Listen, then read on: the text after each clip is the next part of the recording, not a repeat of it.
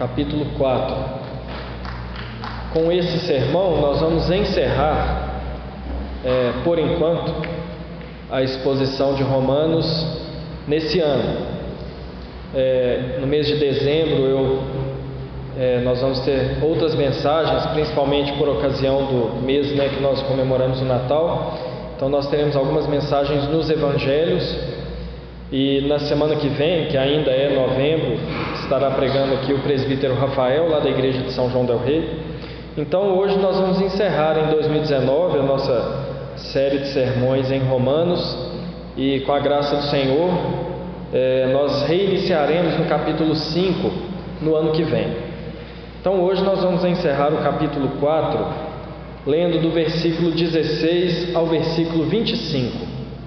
Romanos 4, 16 ao 25. Eu vou fazer a leitura e os irmãos, mesmo assentados, me acompanhem. Essa é a razão porque a salvação provém da fé, para que seja segundo a graça, a fim de que seja firme a promessa para toda a descendência, não somente ao que está no regime da lei, mas também ao que é da fé que teve Abraão, porque Abraão é pai de todos nós, como está escrito: por pai de muitas nações te constituí perante aquele no qual creu, o Deus que vivifica os mortos e chama à existência as coisas que não existem.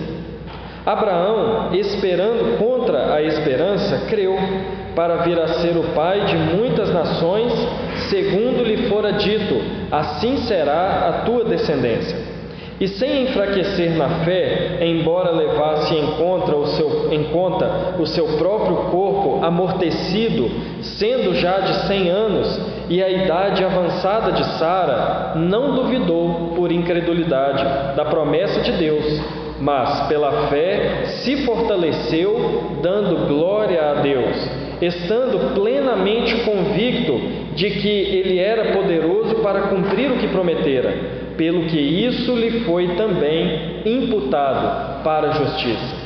E não somente por causa dele está escrito que lhe foi imputado em conta, mas também por nossa causa, posto que a nós igualmente nos será imputado, a saber, a nós que cremos naquele que ressuscitou dentre os mortos, a Jesus, nosso Senhor, o qual foi entregue por causa das nossas transgressões e ressuscitou por causa, por causa da nossa justificação. Senhor abençoe a Sua palavra. Irmãos, não sei se alguém aqui vai lembrar qual é a pergunta 3 do breve catecismo. Nós estudamos no início do ano. Alguém lembra? A 1 é fácil, né? A 1 todo mundo lembra. Irmãos, a pergunta 3 do breve catecismo nos questiona o seguinte: qual é a coisa principal que as Escrituras nos ensinam?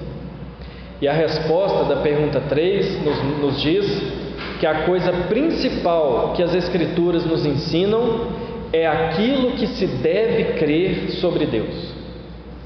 Olha que interessante, irmãos. A Bíblia não nos apresenta informações das quais nós podemos pensar algumas coisas que pode nos levar a determinado entendimento sobre Deus, sobre a salvação ou sobre nós mesmos. A Bíblia não nos oferece alguma coisa para que nós aprendamos, pensemos, ponderemos entre várias outras verdades disponíveis e escolhemos não. A Bíblia nos oferece o que crer. A Bíblia nos aponta o caminho, aquilo no qual nós devemos crer para a nossa salvação. A Bíblia não nos dá um conhecimento geral, a Bíblia nos aponta com certeza aquilo que se deve crer a respeito do nosso Deus, a respeito da salvação e a respeito de nós mesmos. É notório, irmãos, que não é dessa maneira que nós usamos a Bíblia muitas vezes se nós formos bem sinceros aqui, nós vamos reconhecer que muitas vezes nós agimos como se a Bíblia nos desse um leque de opções para aquilo que nós podemos crer. Então, eu posso crer, e muitas vezes eu creio que de fato a mulher tem que ser submissa, falando como homem. Mas eu não creio tanto assim que eu tenho que dar a vida pela esposa. Isso é secundário. Eu creio que filhos têm que respeitar os pais e a qualquer custo. Mas eu não creio tanto assim, às vezes, que o pai tem o seu dever de ser exemplo ou de respeitar também o filho enquanto protegido do próprio Deus. Eu creio e eu afirmo que se eu for é, fiel ao Senhor e se eu fizer algumas coisas, Deus se comprometeu a me abençoar financeiramente ou materialmente. Mas eu não creio tanto assim que eu devo adorar a Deus em primeiro lugar do que as bênçãos ou as posses. A nossa vida, infelizmente, é assim. Nós escolhemos algumas coisas que nós queremos crer e viver por elas, mas outras coisas caem numa situação na qual nós podemos. É, algumas coisas que são facultativas a nós. Mas não é assim que a Bíblia funciona. A Bíblia nos diz aquilo que nós devemos crer, e ponto final. Meus irmãos, a mesma realidade acontece com relação a Deus. É fácil crer em algumas coisas a respeito de Deus. É fácil crer que Deus é todo-poderoso. É fácil crer que Deus é um Deus gracioso. É até fácil crer que Deus é um Deus que perdoa pecados. Mas, no entanto, não é fácil crer em outras coisas a respeito de Deus. Não é fácil crer que Deus quer a minha vida por inteiro e que tudo que eu fizer eu devo, buscar a glória dele. Não é fácil crer que Deus é um Deus de juízo e que manda gente para o inferno. Não é tão fácil assim crer que Deus é um Deus que escolhe alguns para salvação e outros não. No entanto, a Bíblia nos fala tudo isso a respeito de Deus. E a Bíblia nos aponta aquilo no qual nós devemos crer. E esse é o problema de viver numa cultura cristianizada como a nossa, onde Deus é um ser, vamos dizer assim, comum. Cada um crê em Deus aquilo que quer. Cada um crê a respeito de Deus aquilo que é mais confortável. Cada um acha de Deus aquilo que quer achar, achando que isso é verdade e achando que assim está tranquilo. Assim é o natural pensa de Deus aquilo que deseja, pensando assim que a salvação está garantida. Mas, meus irmãos, o que esse texto nos ensina é que para nós sermos salvos, não é suficiente nós crermos em algumas coisas a respeito de Deus. Não é suficiente é, aceitar algumas coisas de Deus que é mais palatável para nós e deixar outras. Além do mais, esse texto nos ensina que para crermos em Deus existe um alvo muito claro que a nossa fé deve atingir a respeito de Deus para que nós sejamos salvos, para que nós sejamos povo de Deus. E o que eu desejo, meus irmãos, que nós aprendamos a partir desse texto nessa noite, é que a coisa fundamental que se deve crer a respeito de Deus é que Ele tem poder para trazer vida dentre os mortos. A coisa principal que deve se crer a respeito de Deus, para que nós possamos dizer com certeza: Eu conheço a Deus e eu estou seguro na minha salvação, é conhecer que Deus traz vida da morte. E eu gostaria que nós caminhássemos por esse texto, entendendo essa realidade a respeito de Deus. E Paulo caminha também, Paulo trilha por esse caminho com aqueles crentes de Roma. E a primeira coisa que nós aprendemos nesse texto, que vai fundamentar o que Paulo vai dizer em seguida, é a natureza da fé salvadora. A natureza da fé salvadora, o fundamento de uma fé viva, o fundamento de, um, de uma correta compreensão a respeito de Deus e de uma confiança em Deus que pode nos levar à salvação, é a certeza, é a confiança, como nós falamos hoje pela manhã, manhã muito a respeito de fé, é a confiança que Deus traz vida dentre os mortos, ou que do meio da morte Deus produz vida. Irmãos, o versículo 16, 16 e 17, Paulo está completando um raciocínio que ele começou alguns versos antes. Paulo havia mostrado que a salvação era por meio da fé e que aquilo que fez de Abraão, herdeiro das promessas de Deus, não foi o fato dele cumprir a lei. É por isso que Paulo, é por isso que o versículo 16 começa da seguinte maneira: Essa é a razão porque provém da fé, para que seja segundo a graça, a fim de que seja firme a promessa para toda a descendência, não somente ao que está no regime da lei, mas também ao que é da fé que teve Abraão. Porque Abraão é pai de todos nós, como está escrito, por pai de muitas nações te constituí, perante aquele no qual creu, Deus, que vivifica os mortos, que chama à existência as coisas que não existem. Paulo está dizendo várias coisas aqui a respeito da salvação. Esse texto nos ensina muitas coisas a respeito de como ser salvo. A primeira coisa, por exemplo, que Paulo vai dizer é que a salvação provém da fé. Ele compara, se nós lembrarmos aí do texto anterior, ele compara com as obras. A salvação vem por meio da fé, quando nós confiamos em Deus e não quando nós produzimos alguma coisa que faça com que Deus se torne é, favorável a nós, porque é impossível que nós produzamos, façamos qualquer coisa que faça com que Deus seja favorável a nós. Então a salvação vem pela fé. Logo, se a salvação vem pela fé, Paulo está dizendo aqui que é pela graça. Ou seja, ainda que os judeus olhavam para Abraão e pensassem que ele havia sido justificado por Deus porque ele tinha méritos, a Bíblia nos mostra que não é por méritos. Se é pela fé, é pela graça de Deus. Não é porque fazemos por onde, mas é tão somente por confiarmos em Deus. Se a salvação é pela fé e é pela graça, ou seja, aquilo que tanto orgulhava o judeu de ser circuncidado, de ter uma religião, de ter os seus preceitos bem observados, o que o texto ensina é que a justificação vem por meio da fé. E Paulo usa Abraão como esse modelo, o pai da fé. Abraão foi justificado porque ele teve fé em Deus.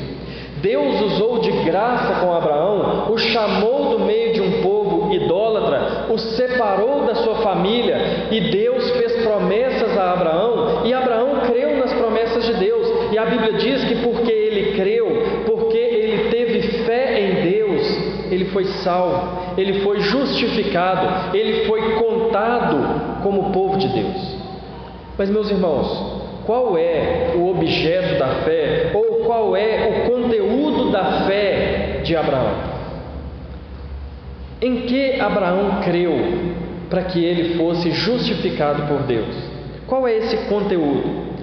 Paulo vai dizer que Abraão creu em Deus, aquele que vivifica os mortos, aquele que dá vida os mortos, aquele que do meio da morte traz vida e aquele que chama à existência as coisas que não existem. Ou uma maneira de nós interpretarmos essa última frase do versículo 17 é aquele que chama como existentes coisas que ainda não existem, ou seja, no sentido de Deus dizer a Abraão que o filho dele era tão real quando ainda nem existia, porque a promessa de Deus é igual ao seu cumprimento. A promessa de Deus é equivalente à realidade, porque ele não pode mentir e ele não pode falhar.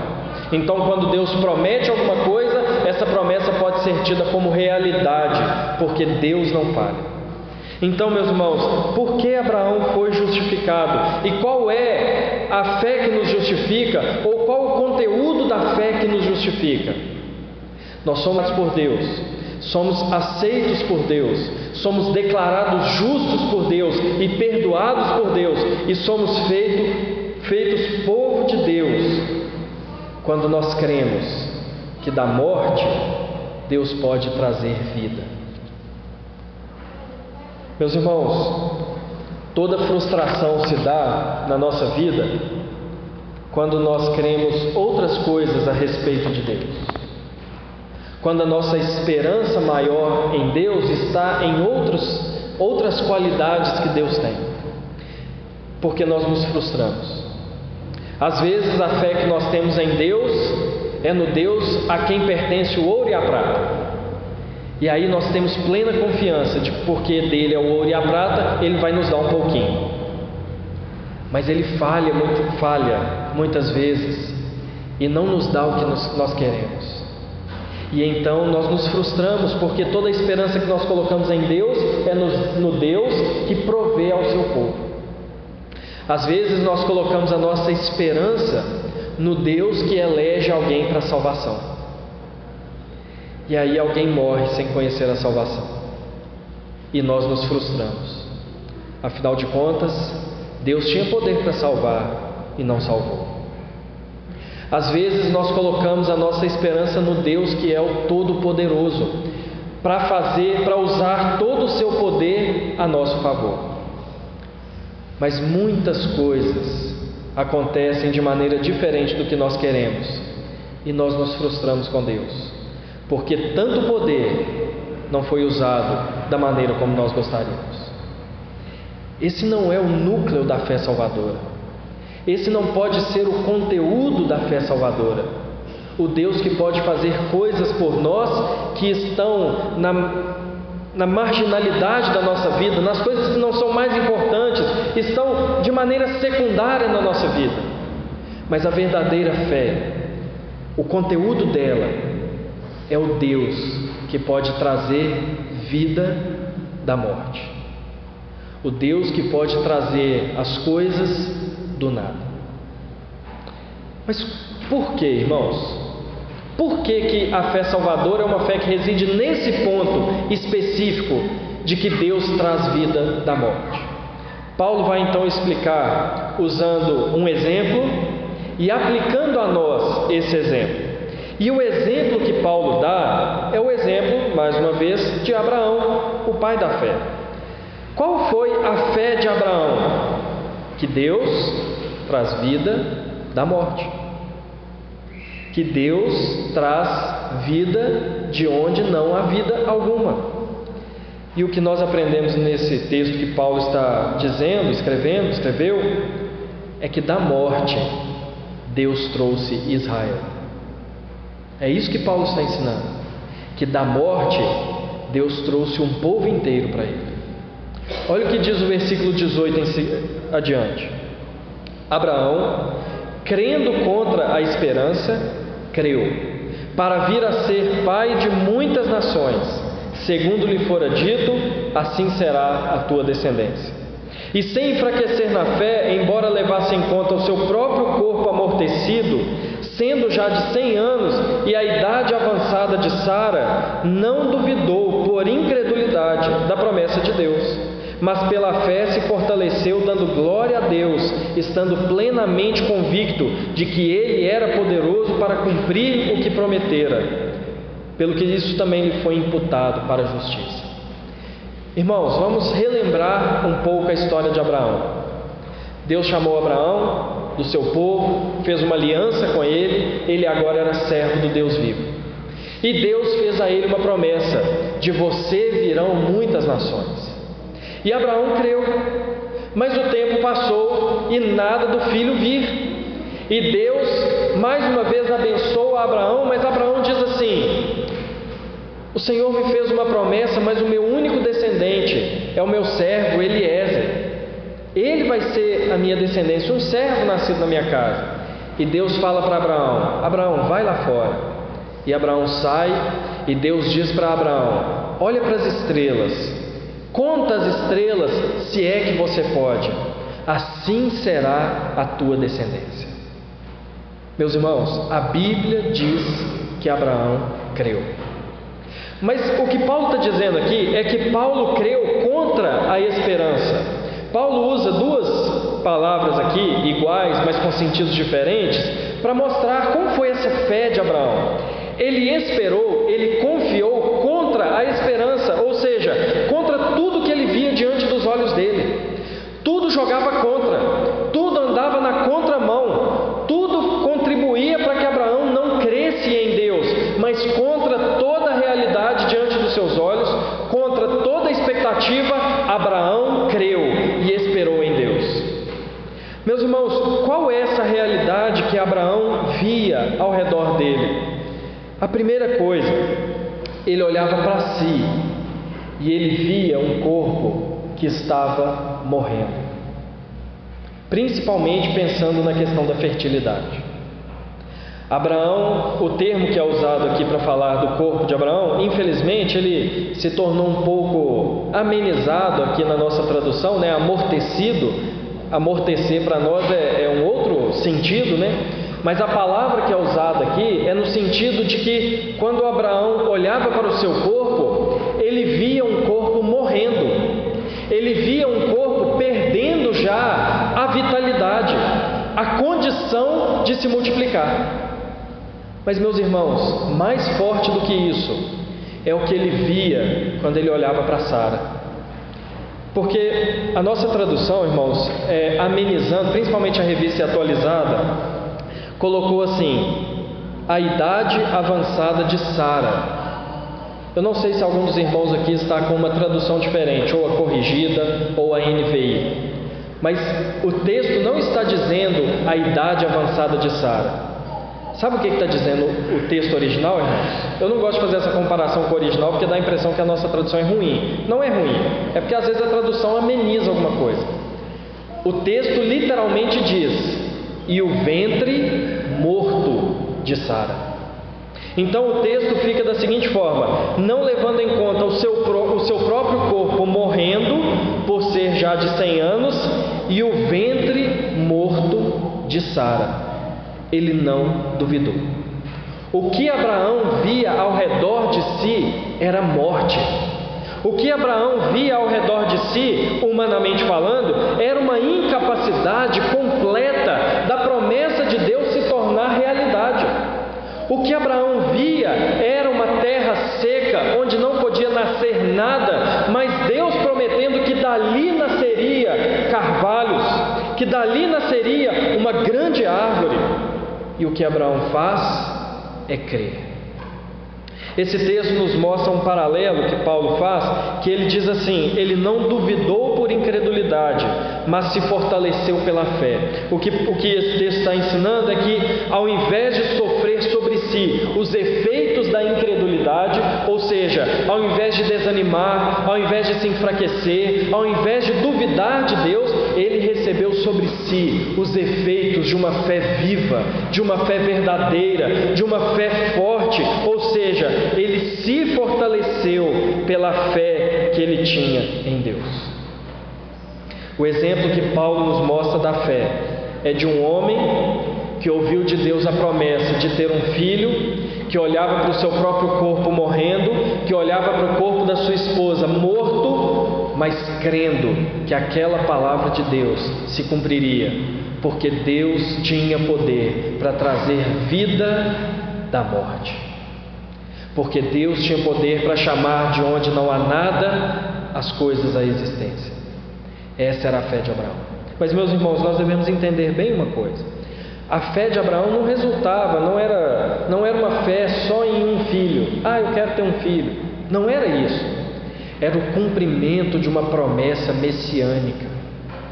Era o cumprimento da promessa de ter um povo. Era o cumprimento da promessa de ter um povo inteiro que serviria a Deus e que seria bênção para todas as nações ao seu redor.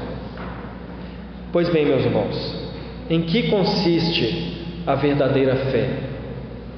Olhar para nós mesmos e ver nada mais do que morte, mas crer naquele que pode trazer vida dentre os mortos. Meus irmãos, Deus desejou ter um povo para si. Deus sempre desejou ter um povo que o servisse. Por causa do pecado, esse propósito Deus o adiou por um tempo e Deus chamou Abraão. E Deus prometeu que esse povo viria de Abraão. E Deus cumpriria o propósito de ter para si um povo que o servisse, que o conhecesse, que o temisse, o temesse, nem que para isso ele tivesse que trazer vida da morte. Foi o que Deus fez com Israel. Mas não só com Israel. Foi o que Deus fez com a igreja. Deus para ter um povo para si, ele levantou mortos. Porque nós sabemos, irmãos, a partir de Romanos, que o verdadeiro povo de Israel não é o povo de Israel lá da Palestina, mas o verdadeiro Israel de Deus que vem a partir da fé que Abraão teve. Pois bem, para ter esse povo, foi necessário que da morte viesse vida. Assim como a fé de Abraão foi uma fé da qual Deus traria vida da morte, assim também é a nossa fé. Porque para a igreja vir a existir, Deus precisou levantar mortos e lhes dar vida. O versículo 23 em diante agora aplica o exemplo de Abraão à igreja.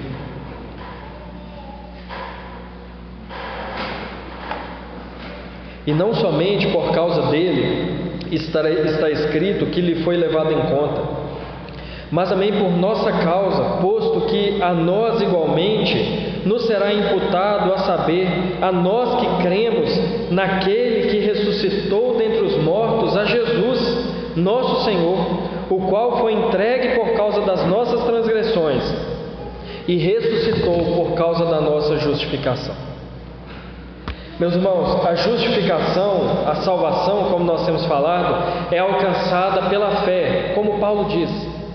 Não é por nossas obras, mas é ao crermos em Deus.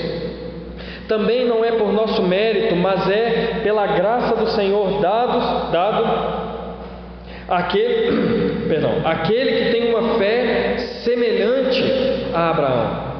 E essa fé é dada para aqueles que creem traz vida da morte, mas não um filho, não uma pessoa qualquer, mas aquele que traz todo um povo da morte. Meus irmãos, o que é crer em Jesus, se não crer que Deus levanta o seu povo da morte, dos mortos? Nós falamos hoje aqui pela manhã na escola dominical que é necessário uma fé em Jesus e na sua obra para sermos salvos. Pois bem, crer em Jesus para salvação é crer que ele se tornou homem, que ele morreu e que ele foi ressuscitado por Deus para nossa salvação. A fé salvadora é crer em Jesus como aquele que se encarnou e aquele que foi entregue pelos nossos pecados. Ser entregue pelos nossos pecados é uma condenação de morte. Ser entregue pelos nossos pecados é o fato de Jesus ter se encarnado para viver sabendo que ia morrer e pagar pelos nossos pecados. Crer em Jesus, uma fé viva, uma fé salvadora, é crer que Jesus de fato experimentou a morte que deveria ser experimentada por cada um de nós, porque os pecadores somos nós e não Jesus, mas crer que ele morreu. Mas, meus irmãos, uma fé viva e uma fé verdadeira. É uma fé que crê que Deus levantou Jesus dentre os mortos. Crer que Deus da morte trouxe vida, da morte trouxe o nosso Salvador, porque a ressurreição de Jesus é a garantia, é, o, é o, a confirmação de Deus de que Ele aceitou pagamento pelos nossos pecados. Então, Paulo dá aqui o conteúdo dessa fé, versículo 25: Jesus foi entregue por causa dos nossos pecados, das nossas transgressões, ele sofreu pelos nossos pecados, mas ressuscitou por causa da nossa justiça. Esse por causa é uma consequência. Ele ressuscitou porque nós fomos justificados. Ou seja, ele ressuscitou porque o seu sacrifício por nós foi aceito. Ele ressuscitou porque lá no céu Deus nos declarou justos. Ele ressuscitou porque Deus declarou a nossa dívida paga e ele nos é, perdoou os nossos pecados e ele quitou a nossa dívida e ele ressuscitou Jesus como marca, como de que a nossa dívida com Deus foi paga. Nós somos justos, nós somos limpos, nós não temos uma dívida com Deus se nós temos essa fé viva e essa fé verdadeira. Pode parecer que não tem nada a ver Isaac nascer de um ventre morto e Jesus nascer, nascer não, sair do túmulo. Pode parecer aparentemente que não tem nada a ver uma coisa com a outra, que é meramente um exemplo que Paulo pegou, mas tem tudo a ver. Isaac saiu da morte, de um ventre morto, para que dele viesse o povo de Deus. Mas um povo que falhou, um povo que pecou, um povo que em grande parte não foi salvo. Mas Jesus levanta da morte, Jesus sai do túmulo, trazendo consigo todo o seu povo, todo aquele que crê. Porque se nós cremos em Jesus, nós fomos levantados da morte junto com Ele. Mas não é um povo que vai falhar, não é um povo que vai ficar pelo caminho, não é um povo que vai deixar de ser salvo, é um povo que está salvo, é um povo que está glorificado com Cristo, é um povo que tem a garantia da vida eterna. É por isso que a fé salvadora é uma fé que reside no fato de que Deus traz vida dos mortos. Em primeiro lugar, porque nós olhamos para Jesus e vemos que Deus o trouxe dos mortos para a nossa salvação.